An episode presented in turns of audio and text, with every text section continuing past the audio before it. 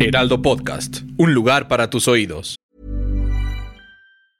Hiring for your small business? If you're not looking for professionals on LinkedIn, you're looking in the wrong place. That's like looking for your car keys in a fish tank.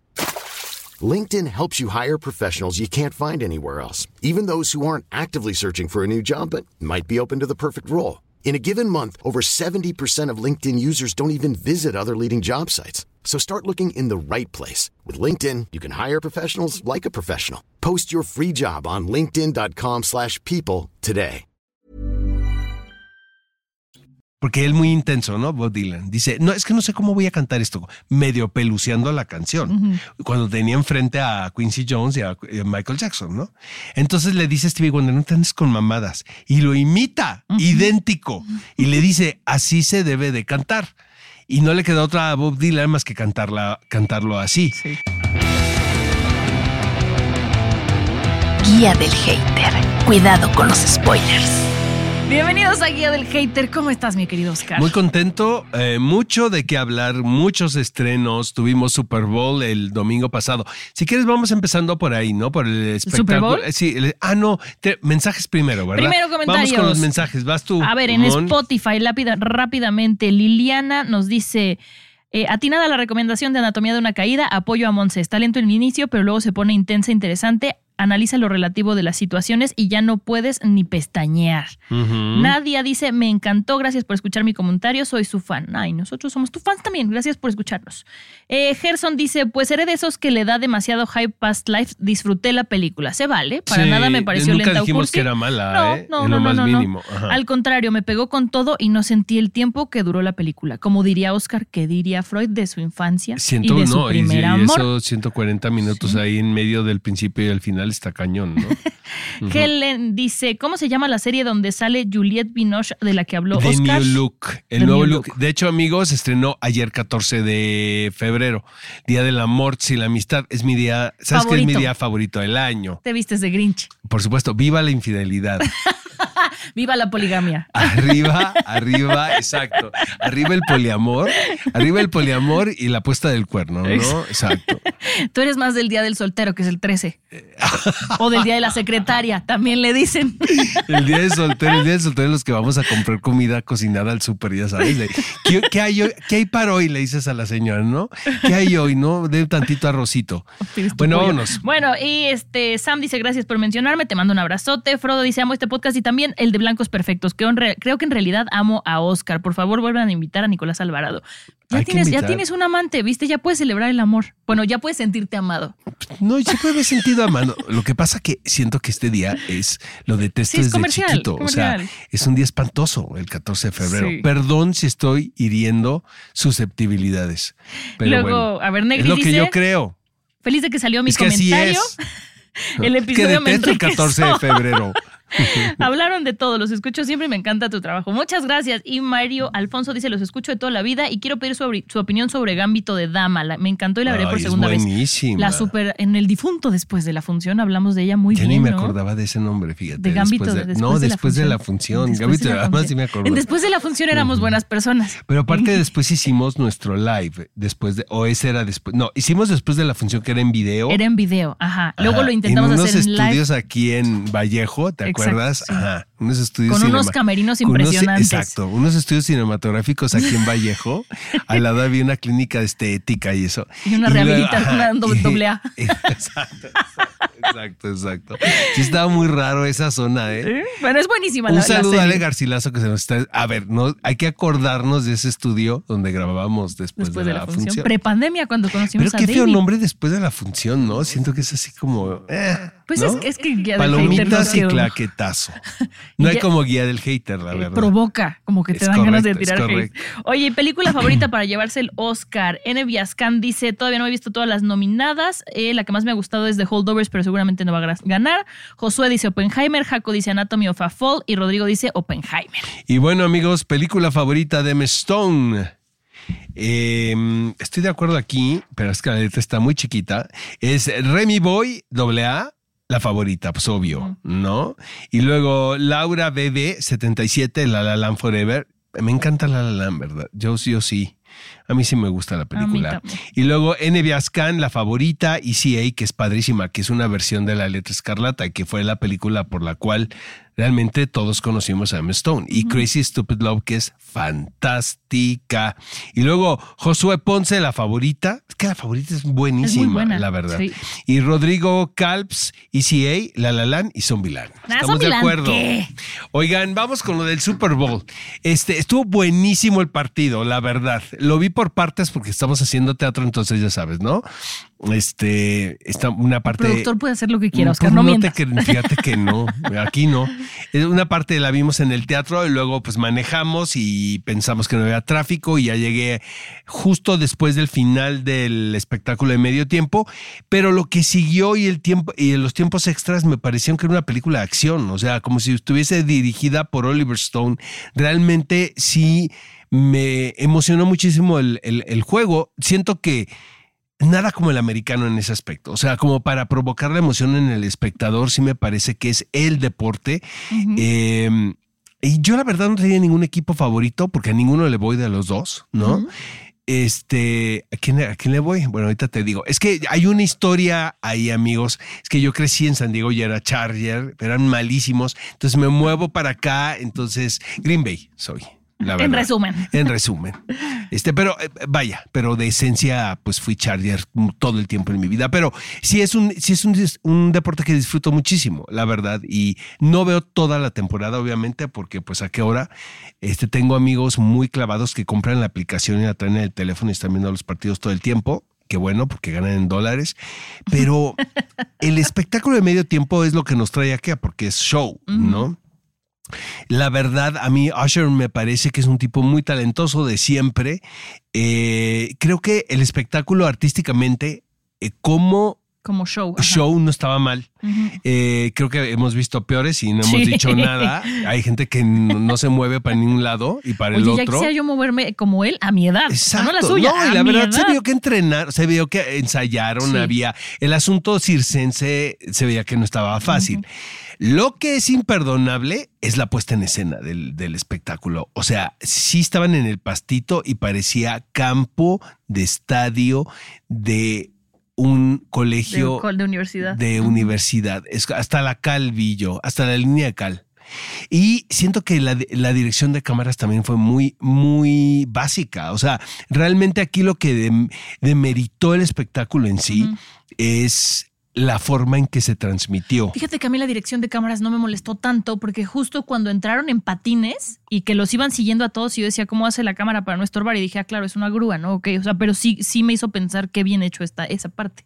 Sobre todo en los patines, pero bueno. El momento de Alicia Keys estuvo fantástico. sí, la pero es verdad, que se, es Alicia se vio muy bonito también, incluso en, ¿no? en, en la- en plástica. Pero, por ejemplo, el, el año pasado que fue tan criticado lo de Rihanna, eh, la parte de las eh, eh, donde estaban las superficies que parecía que estaban volando, ¿sabes? Este era se veía espectacular y siento que ahora no se vio así. Esa es mi opinión en el en el espectáculo de medio tiempo. No creo que sea una una cuestión de talento del performance, ¿no? Sí, no, no, no, no, más bien del equipo de producción y de las exacto, siento que la, que, armada del espectáculo estuvo bastante fea, sobre todo para te- considerando eh, la televisión, porque si tú vas a verlo ahí es chiquitito, es como cuando vas a los MTV Awards, Sí. o sea, todo lo ves chiquito porque realmente es un espectáculo para la televisión. Sí. Pero creo que aquí se vio chiquito en el estadio y se vio chiquito en la tele. Y eso está cabrón. Sí, ¿Sí eso me entiendes? Es- bueno, esa es mi opinión. Y ahora, eh, estaban criticando de que pues deberían de quitar a Apple la concesión del espectáculo de medio tiempo, cosa que no va a suceder, ¿verdad? Aunque haya mucho troll, pero porque son negocios cerrados 360. O sea, Sí. el año pasado estaba Rihanna, eh, obviamente con un deal con, con Apple Music, y incluso Rihanna hasta se maquilló con sus cosméticos en escena. Imagínate el cinismo del tamaño del, del- de la mención.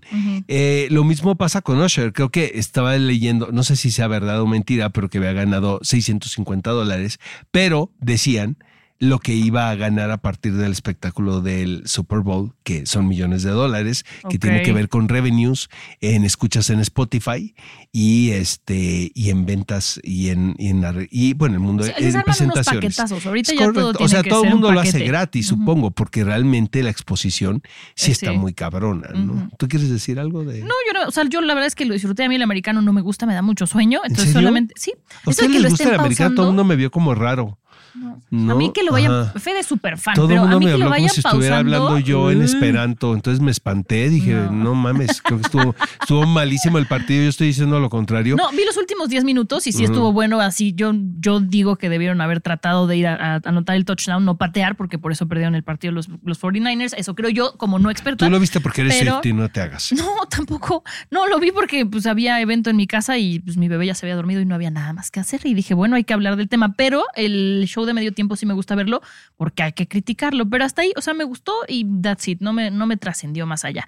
Y lo mismo me pasó, Oscar, con Masters of the Air. A ver, yo le traía mucha- muchas ganas a esta serie porque viene de banda de, es como la- la- lo que sigue Es después de. Band of Brothers. Band of Brothers me gustó y de Pacific, exacto.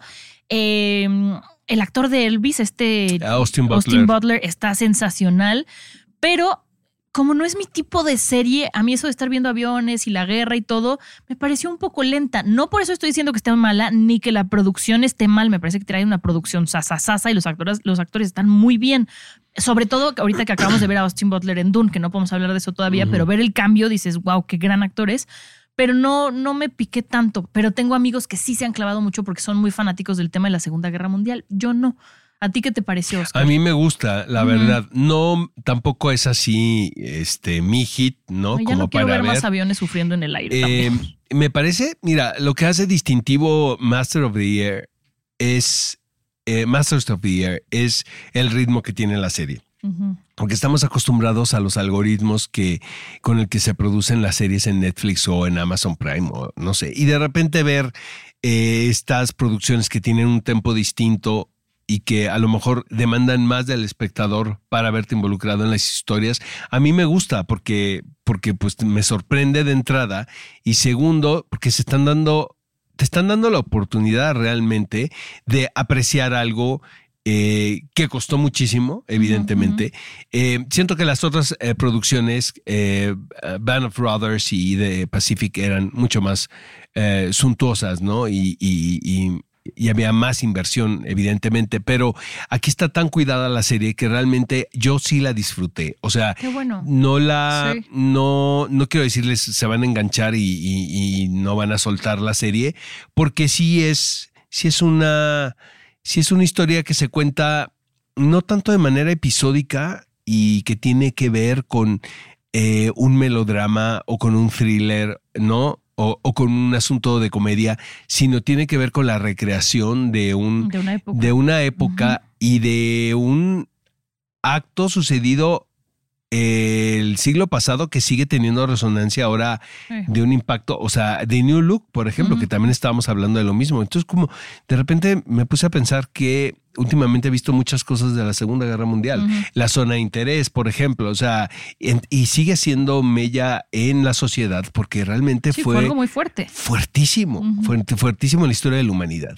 Eso por un lado. Por el otro, eh, Kari Fukunaga me parece a mí un director sasasasasaso. Siento que no ha, no ha despegado él porque es un tipo que no tiene la necesidad y la ambición de hacerla. Es muy joven, la verdad.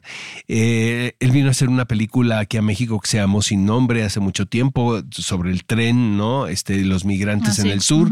Eh, y, y- y también me parece que es un tipo que pide muy el control creativo de sus cosas y por eso no, no ha hecho tanto, pero él iba a hacer It, por ejemplo, y estaban los sets construidos y salió él y entró Andy, Andy Muschietti, en fin.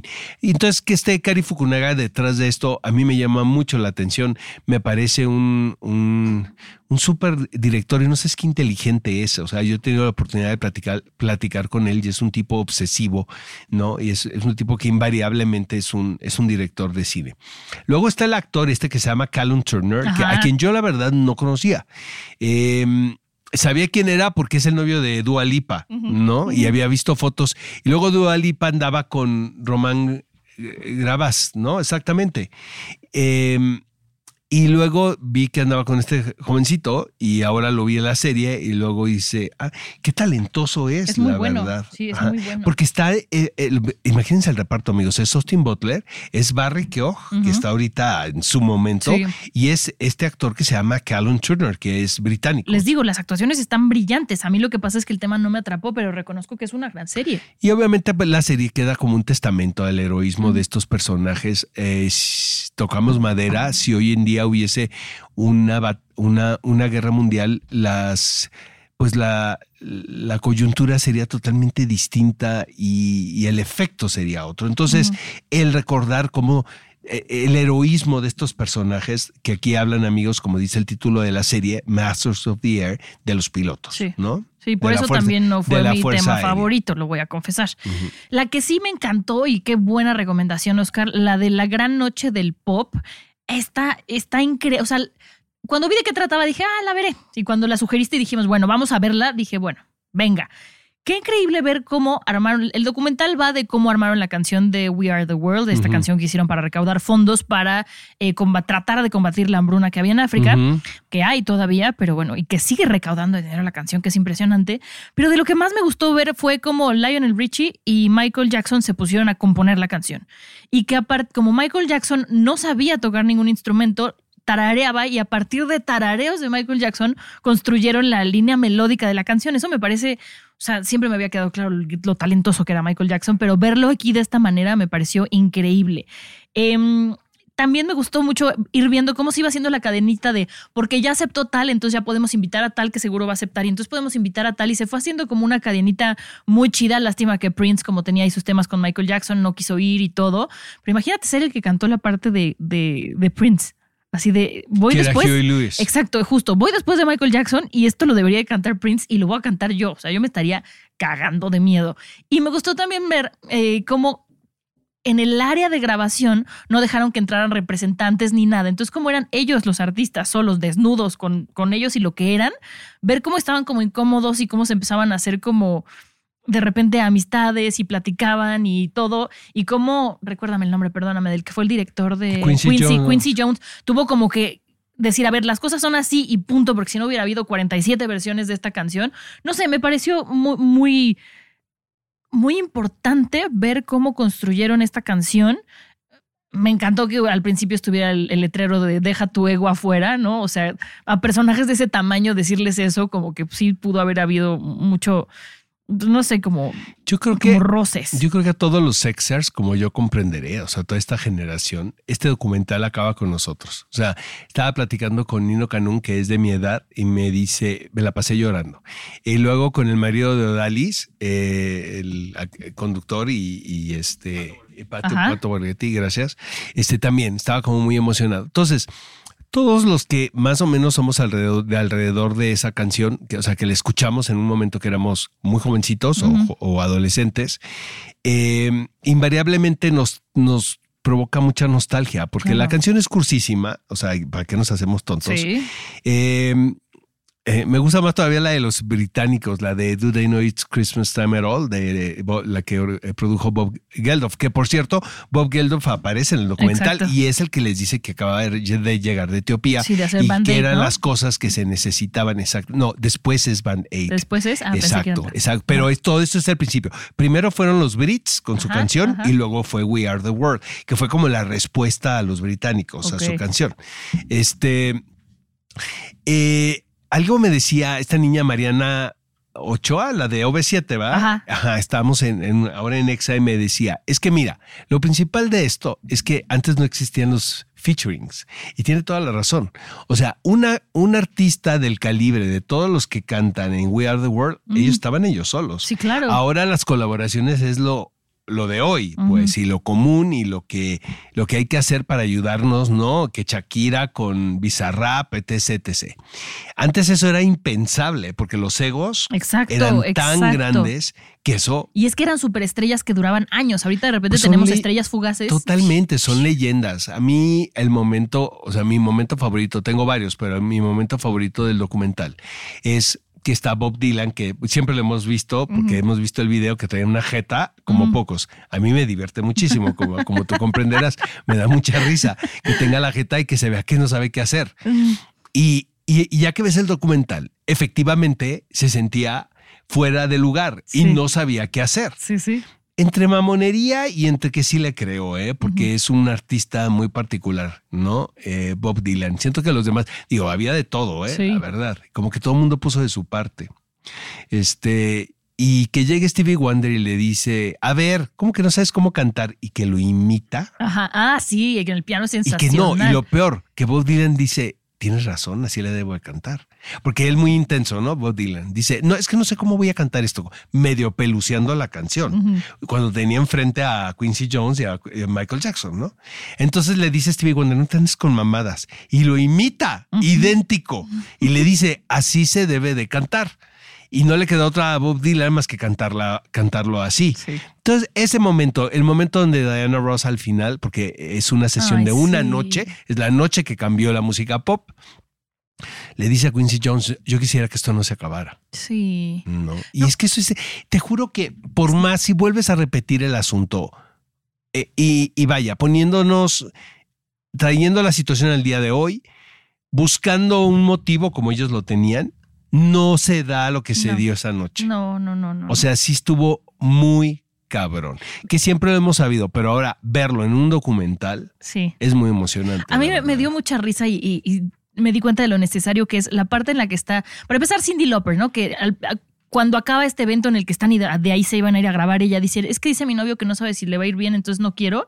Y la convencen de que vaya. Y cuando le toca grabar su solo, le dicen: Se escucha ruidito, como que se oyen voces, alguien se está riendo. Y ella se ofende y dice: Oiga, no se estén riendo, es una Son- grosería, no sé Son qué. mis Y pulseras. resulta que son los collares que se están moviendo. Ajá. Y como había tanta tensión, todos se mueren de risa y de ahí es como de, bueno, otra vez, eso pasa en las filmaciones, Pues es en los ensayos, en lo cagar. todo. A ver, cágala Yo delante sé, de ellos. Pero ¿cómo es necesitaban como ese de, de Arturo Ripstein, ¿no? A ver quién se equivoca. Todo el mundo con, ¿no? Los huevos en la garganta. Sí. No, entonces sí, sí, veo- sí veías cómo ponían la atención el uno al otro, Sí. ¿sabes? O sea, y luego también mucho acto de generosidad, esta cosa donde Cindy Lauper también dice, a mí me toca un estribillo mucho más largo, pero siento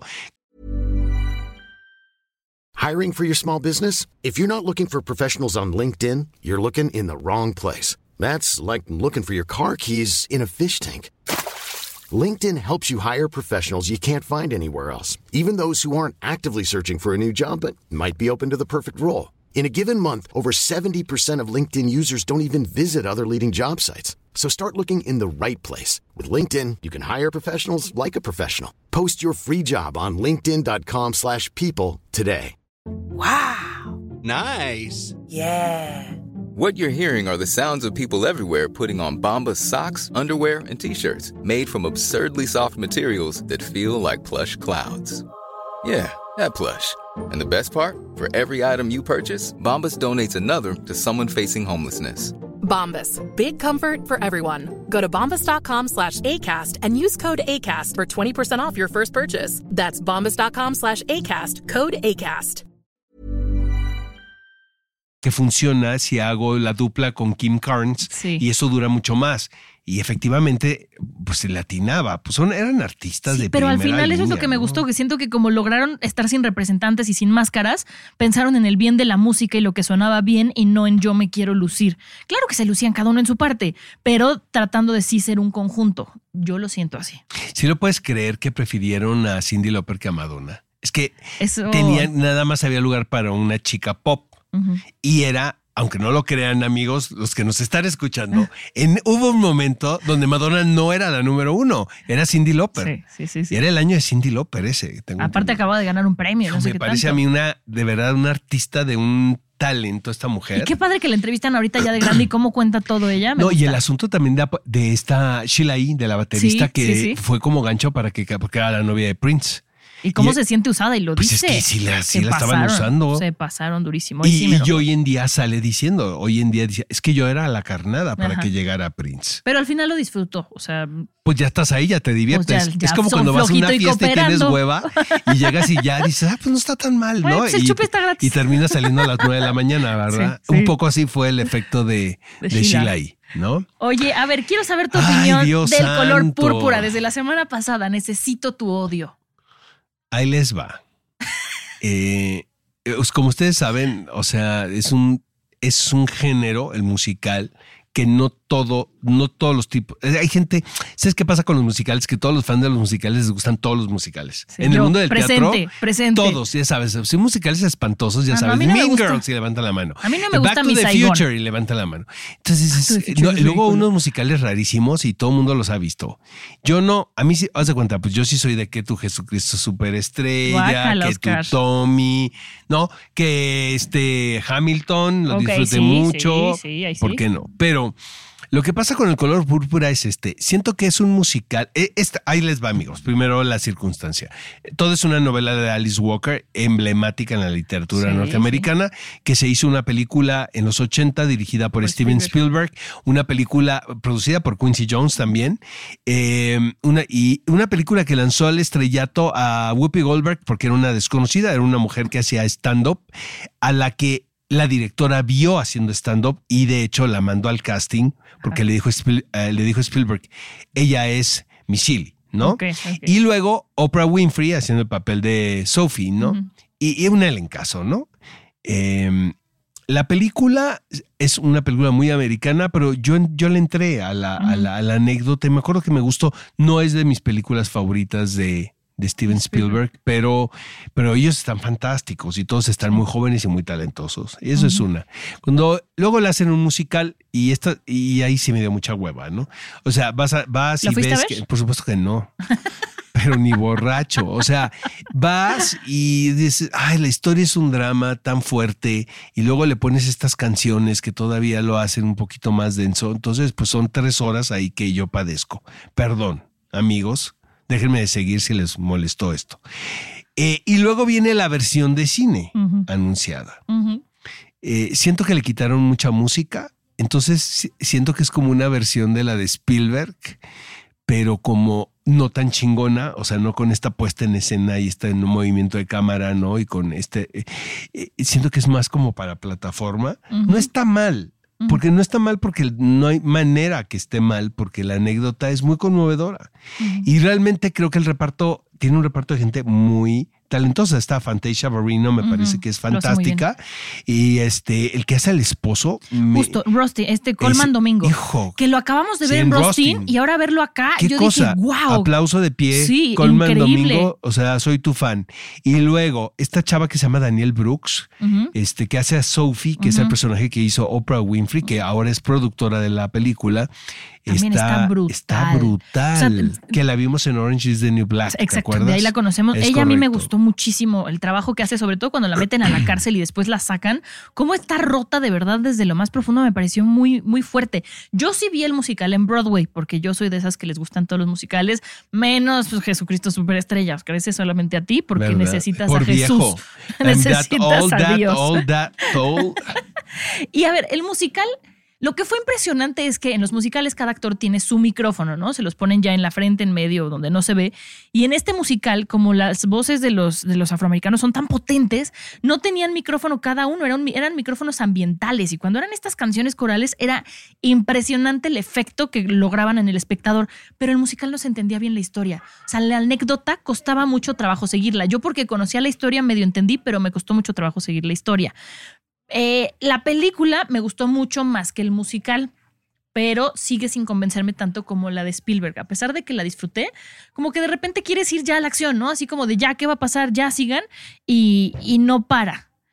La escena de la... Oye, pero el asunto lésbico como que le bajaron, ¿no? O sea, no Sí, es sí, posible que en los 80 hayan sido más disruptivos con la relación entre las dos mujeres y ahora medio está pincelada, según yo o no. Pero es que siento, o sea, sí está pinceladito nada más como de, ay, sí, sí, te di un besito y ahí ya, ¿no? Me I kissed a girl and I tantito. like it. Exacto. Pero I siento a que... girl and I like it, Pero siento que no quisieron como meterse tanto en eso para no desdibujar la otra parte de la de la de, de lo que es importante y de lo que quiere eh, decir la pues película. es que yo sí creo que el viaje de reconocimiento de quién eres, la- el aspecto de la sexualidad es Bueno, muy también. importante. Siento que aquí le dan más peso a otra cosa, no sé, pero la escena de- la comida, cuando regresa Sofía y Sally se va a Memphis, es poderosísima cuando le dice que, ya no me acuerdo ni qué insulto le dice que es muy simpático, y se para y es cuando Sofía se empieza a reír y empieza a retomar.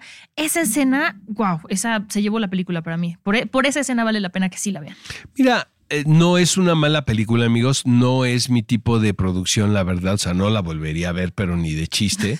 Y aparte, y aparte, pues es que la- es una historia también ya muy conocida. ¿No te pasa eso? Sí. Que a mí me Está muy sucede. sobada, dicen Está por ahí. muy sobada, ¿no? Y lo que pasa que la película de Spielberg la han pasado una y otra vez y otra vez en Sí. todos lados. ¿no? Te digo, a mí la versión musical jamás se me antojó. Pero soy yo, ¿verdad? Que a mí no me. so- No te sobre- perdiste de nada. ¿eh? Las voces eran espectaculares, pero no es uno de los que también musicales estaba memorables. Fantasia Barrino en la, en la, en la obra. La verdad no Eh, recuerdo quién me tocó en el elenco, la vi. Ella fue una, una chava que ganó en American Idol. Es, 16. es correcto. exacto. Sí, ella ganó en American Idol. Ajá. Sí. Secretos de un escándalo, vas. ¿Voy? Ok. En inglés, May December. May Amigos, se llama. May December, no Secretos de un escándalo. Exacto, pero yo no sabía, me enteré por un video de peli de la semana que May December es como decir asaltacunas, o sea, como de Exacto. o sea, como es de que te como gustan 40-20. a ti te gustan Es menores. nuestro equivalente de 40-20. Exactamente. Em, a ver, vámonos por partes con esta película. Me pareció lenta, pero me dio mucho morbo. Entonces, aunque fue lenta, sí quería saber qué pasaba. La película va de una señora que se enamora de, del amigo de su hijo, Eso que en el tiene pasado. en el pasado, que tiene 13 años. Entonces, cuando él, la meten a la cárcel, sale de la cárcel, se casan, tienen hijos y son felices. Y entonces lo que vemos en la película es como Natalie Portman, que es una actriz que va a representar el personaje de, de esta mujer que se enamora de un chavito interpretado por Julianne Moore, En una película que van a hacer Ajá. para televisión. van a hacer una película de su vida, ¿no? Entonces, Natalie Portman va a conocerla mejor. Me hubiera gustado más, Oscar, en la película ver flashbacks. O sea, siento que se queda muy tibia, siento que no entra de lleno en, el problema. Eh, entiendo la parte de, de lo que decía Julianne Moore, ¿no? Que le tuvo que poner un ceseo extraño al personaje para que Natalie Portman pudiera co- copiarlo, que me parece un poco fortuito.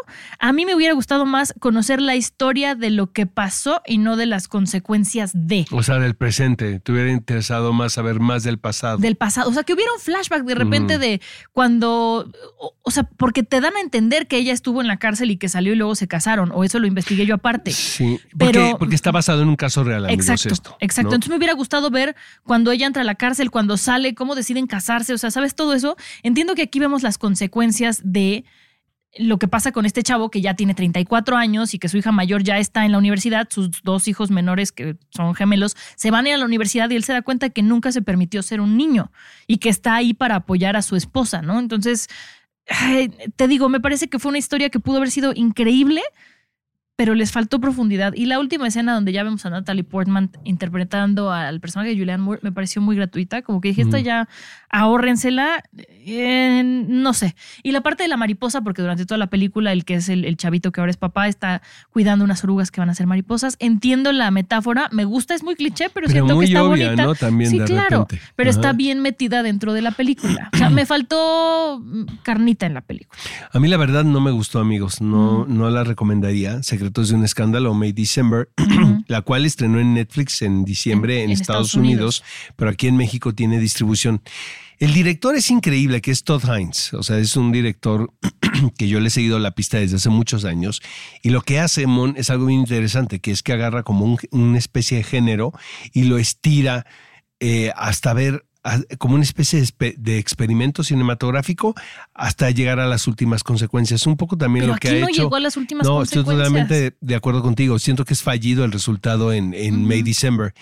Eh, el, el problema aquí es evidente que el, el género que quiere explorar son todas estas producciones de televisión de la cadena Lifetime, que son películas muy baratas con sin ninguna propuesta eh, interesante, Sí. autoral, obviamente, más que contar un escándalo, como lo dice el título en español, ¿no? El escándalo, amigos, aquí es que una maestra de repente se enamora de un su alumno, se casa con él, aunque él- porque él ya es mayor de edad, pasan los se hace un escándalo porque viven en un suburbio, ¿no? Eh, pueblo chico, infierno grande. Y pasan los años y llega esta actriz interpretada por Natalie Portman a investigar el caso porque ella va a interpretar el personaje en una versión De para- Lifetime. de Lifetime, tal cual, de Lifetime. Entonces, eh, me parece que es un chiste, yo así lo vi, mal contado, ¿sabes? Como sin, sin, sin gracia. Siento que el, el único que se salva es el chico, el que interpreta. Él está muy bien. Él está muy bien. Es- era un actor que salía en Riverdale, Sí, ¿no? sí, sí, Es sí. correcto. Y creo que no lo nominaron al Oscar, ¿verdad? Pero casi nominado al Oscar. Pero estuvo, la campaña estuvo durísima para que él, porque realmente creo que él eh, lo hace muy bien. Ahora ya salió el Real y dijo que nunca le consultaron, ¿no? Cuando, eh, cuando Que está muy feo para interpretarlo a él, ¿no? Que Igual que en Griselda. Igual que un poco como que en Griselda, que si no se podía haber conseguido un actor más galán, porque él es más galán que él. Y este, y creo que ya están divorciados, de hecho. Ya se divorció. En la Según- vida real. Yo, Ajá. eh, a ver, para mí ver un a ti, a ti documental que de te este. encanta, te pasaste a googlear. Me puse a googlear. A ver, ¿y qué pasó? A ver, ¿qué pasó en la vida divorciaron. real? Se divorciaron y ella murió de cáncer. No me digas. Sí. ¿Y hace mucho? Ah, no me acuerdo de las fechas porque las fechas y yo no nos llevamos bien. Porque pero vi, la foto, vi una foto hoy en día del Ajá. chavo y ya no es chavo, o sea, ya es un no. señor, señor, señor, señor, ¿no? Entonces siento que no le salió a Todd Hines, pero bueno, yo creo que en la búsqueda, pues luego encuentras cosas muy valiosas. Ha sido un director que ha hecho películas increíbles, como Velvet Goldmine, por ejemplo, o esta película que hizo sobre la vida de Bob Dylan con varios actores y actrices interpretando a Bob Dylan. Es un, es un gran realizador norteamericano que le gusta ponerse desafíos. Tengo entendido que fue la misma Natalie Portman quien le llevó el guion a Todd Hines y le dijo, yo creo que podem- esta puede ser una gran película. Todd Hines ha trabajado muchísimo con este, con, con Julianne Moore. Murió en ¿no? 2020. O sea, no tiene tanto tiempo que murió ella. Oye, este May December, por cierto, está nominada, tiene una nominación como mejor guion. Puede ser, puede ser, ¿verdad? O sea, Sí. puede ser que se lo merezca, eso es a lo que voy, no, no que esté dudando de la, de la nominación. Sí. Mira, se divorciaron en el, en el 99 y ella se murió en el 2020. Ella se volvió a casar. Después, Sí. o sea, le, le gustaba la fiesta, ¿verdad? A la le gustaba, protagonista. Ajá. Pues, pues sí se metió con uno de 13 Se Oscar. anda, o sea, sea, cuando tú- sale la escena no es de- que estemos haciendo bashing a alguien, pero puede No, no, ser un hombre, una mujer o lo que sea. Que- pero cuando son las escenas donde está Natalie Portman viendo los castings de los que van a interpretar al chavito, dices, es que son unos mocosos, guácatelas. Pues es que así, así fue. Todavía huelen a Oigan, pañal. antes de, de que vayamos a los mensajes, está el anuncio del elenco de los Cuatro Fantásticos que Ah, se dio sí. hoy en día. Me pareció increíble. Pedro. Pascal. Pedro Pascal, Vanessa Kirby, Vanessa que por ahí les tengo que decir, amigos, una persona que trabajó con Vanessa Kirby en un lugar, no te, puedo- no te puedo decir quién, pero trabajó que es bastante complicada. Ah, sí. Ajá, entonces, Órale. este, pues ahora sí, supongo que todos los directores ya sabrán con quién, eh, con quién se están metiendo. Fantásticos. Tienen, eh, tienen por ahí el nombre del reparto. Digo, sé que está Pedro Pascal, tenemos. Y pero Vanessa Kirby. y Vanessa Kirby. eh, eh, eh, está, amigos. Ebon eh, Moss Barack y Joseph Quinn. es correcto. Está muy feo el anuncio nada más. Sí, está muy feo. Por ¿no? Valentine's Y luego Day. lo pusieron como por el día de San Valentín. Yo siento que ya están tirando aceite a nuestros amigos aquí creativos, ¿no? De- hay que mandarlos unas vacaciones. Oigan, si quieren ver algo bien creativo, no está dentro de nuestra escaleta. Perdón, señor productor, perdón, señora audiencia. Vean Lover Killer Stalker en Netflix, un documental. Véanlo, me lo van a agradecer. Ese sí va hasta el fondo de lo más morboso, ¿no? Como May December. Ok, Véanlo. va, Luego te me voy a hacer caso. Te voy a Pero hacer tú caso. velo, pero con una copa de vino, Oscar. Con una que lo copa de disfrutes. whisky, mejor dicho. Eh, whisky, de lo que tú quieras. Oye, ¿qué onda? Vamos a, la- a los saludos, ¿no? Venga. Traders, ¿cómo están? Hola. Aquí Hello. respondiendo a su reto del periodo del episodio antepasado, creo. Sí, antepasado. ¿Quieres el varón De las rampante? predicciones ¿no? para el Oscar. Ok, película. Me retén, creo que Nolan, sí. Oppenheimer De ganar. acuerdo, de acuerdo. Pensé que ibas a decir Barbie. Nolan. Exacto, exacto. Eh, actriz. Lo moralmente correcto sería que ganara Sandra, Sandra Fuller, pero no lo va a hacer. Entonces Exacto. seguramente se lo van a dar a Emma Stone. Pero, Sí, pero sí. ¿por qué sería lo correcto que ganara? Por- Porque Y está, luego- están dos películas muy buenas, Sandra. Ah. O sea, que es. Anatomía de una Tienes razón, caída y zona de interés. Tienes toda la razón. Actor, Killian Murphy, Ajá. pero podría dar la sorpresa Paul Giamatti. De acuerdo, está También. de adorable. acuerdo, de Sí. acuerdo. Reparto, Davan Jay y Robert Downey Jr. Y Ajá. animada, El Niño y la Garza, The Boy and the Heron. Esas son mis predicciones. ¿Qué, qué Están ganas? muy ¿Qué- acertadas. qué- Sí. Mételes dinero. Yo lo estoy viendo aquí, ya lo vi, ya lo decreté. Oscar Vidente. Oye, sí, yo no soy tan fan de la de Boy and the Heron, el niño y la ¿Niño garza. Garza? Ujú. ¿Por qué? Porque ya lo platicamos aquí. O sea, sí, pero nada más, o sea, no es tu estilo. No es mi ¿Por cuál vas en estilo. animada? Pues, ¿Temporada de patos? No. Yo no, yo no votaría en esa, en esa categoría. Seguramente es la más elegante de todas, ¿no? sí. Ver, Orgullo venga. colombiano, el niño y la garza. Yo nada más para ver a, la, ni- a, la- a esta animadora subir a recoger el premio, yo sí votaba por el niño y la garza, la verdad. Oye, vi por error la película de Señora Influencer y me imagino que así ha de ser la chava de la colombiana del ¿Qué te niño y la pareció? garza. La verdad es que no, no, A mí tampoco. no me encantó. A mí tampoco. Siento Me la recomendaron un montón y por eso sé, dije, ok, sí la voy a ver. Siento que fue el burro que tocó la flauta, ¿sabes? Que les quedó así como media nasty y parece que es a propósito, pero siento que les quedó Entiendo así. la les quedó crítica a los ¿Sí influencers. me entiendes? Y eso sí me O gusta. sea, cuando andas buscándole ahí, ¿no? sí. Chiches a las hormigas. A ver, este que Este es Jonathan Castro. Venga, Jonathan. Hola, un Hola. saludo aquí del hater, un saludo a Oscar, un saludo a Amon. Hola, Jonathan. Pues vi vidas pasadas Ajá. y concuerdo con ustedes. Está bien, bien y A a, secas.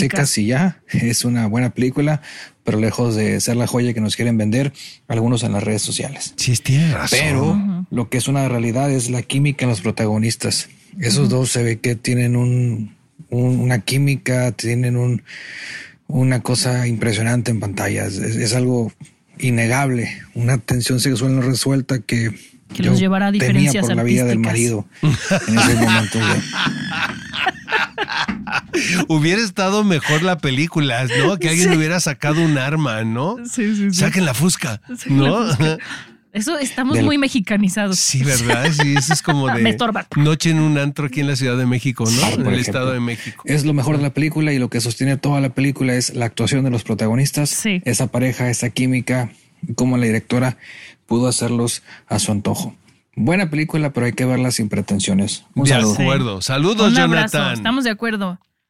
Karen, Karen. ¡Wow! Fragoso. Hola, Karen. Mujeres al hate. Hola, Moni Oscar. Ayer fui a ver Poor Things y me fascinó. fui sola venga. al cine. Creo que fue la mejor ser. opción. Como Salí debe ser. Con muchas reflexiones, con muchos pensamientos y creo que es una muy, muy buena película que muchos deberían de ver. Em, tengo pendiente de ver Saltburn eh, y muero porque ya se estrene Duna. Así que pronto les daré mis comentarios. Esta es la primera vez que les mando una nota. Eh, y ya llevo varios meses escuchándolos desde que invitaron a Ibarreche. Desde Ajá. ahí no me los pierdo. Cada semana escucho todos los podcasts. A veces de acuerdo, a veces en desacuerdo, pero me gusta mucho porque me mantienen al día en cuanto a películas y series. Así que mil gracias. Y nada, un abrazo a ambos. Estamos Ay, un llorando, ¿eh? La verdad, aquí. Sí, qué bonito. Estamos llorando. Es que es Día del Amor y la Amistad. Y Oscar lo ama. Ajá. Oye, Viva la Karen, cuando veas, Karen. cuando veas Saltburn y veas la escena de Latina, piensas en Oscar, por favor. Las diferencias, vivan las diferencias artísticas en los sets.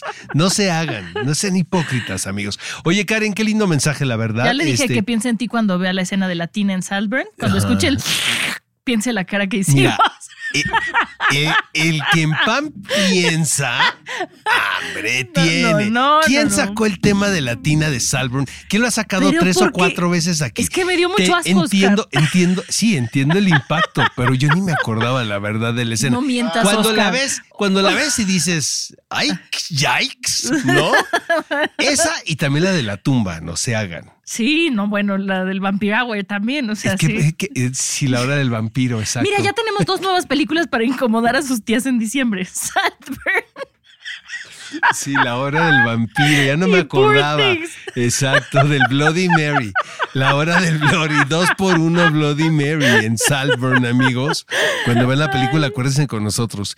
Acuérdense de nosotros. Oigan, este, mándenos mensajes. Mándenos en audios y vean Lover Killer Stalker, por favor. Me dicen sus comentarios. Y les adelantamos que viene un especial previo al Oscar para que nos escuchen, hagan sus quinielas, se metan mucho varo y compartan, ¿no? Algún porcentaje de sus vamos a ganancias tener invitadazo. con nosotros. Tenemos un invitadazo. No que se los spoilemos. Pensé que ya no me hablaba, fíjate. Porque pues ya sabes Tuvieron cómo es diferencias esto. artísticas, Tuvimos ¿no? diferencias artísticas un día de, de- de celebrar el amor y la amistad. Entonces pensé que no me dirigía, la- que ya no, que ya no, pues Oscar no. Y este, y no, que dijo que sí. Sí, qué bueno. No se los spoilemos todavía para que lo esperen con ansias. Es un gran amigo, la verdad, es a todo Sí. dar. Este, nos escuchamos la próxima semana, ¿verdad? Nos Bye, bye. Hasta Descansen. la próxima. Feliz día de la infidelidad. Exacto. Viva la puesta de acuerdo.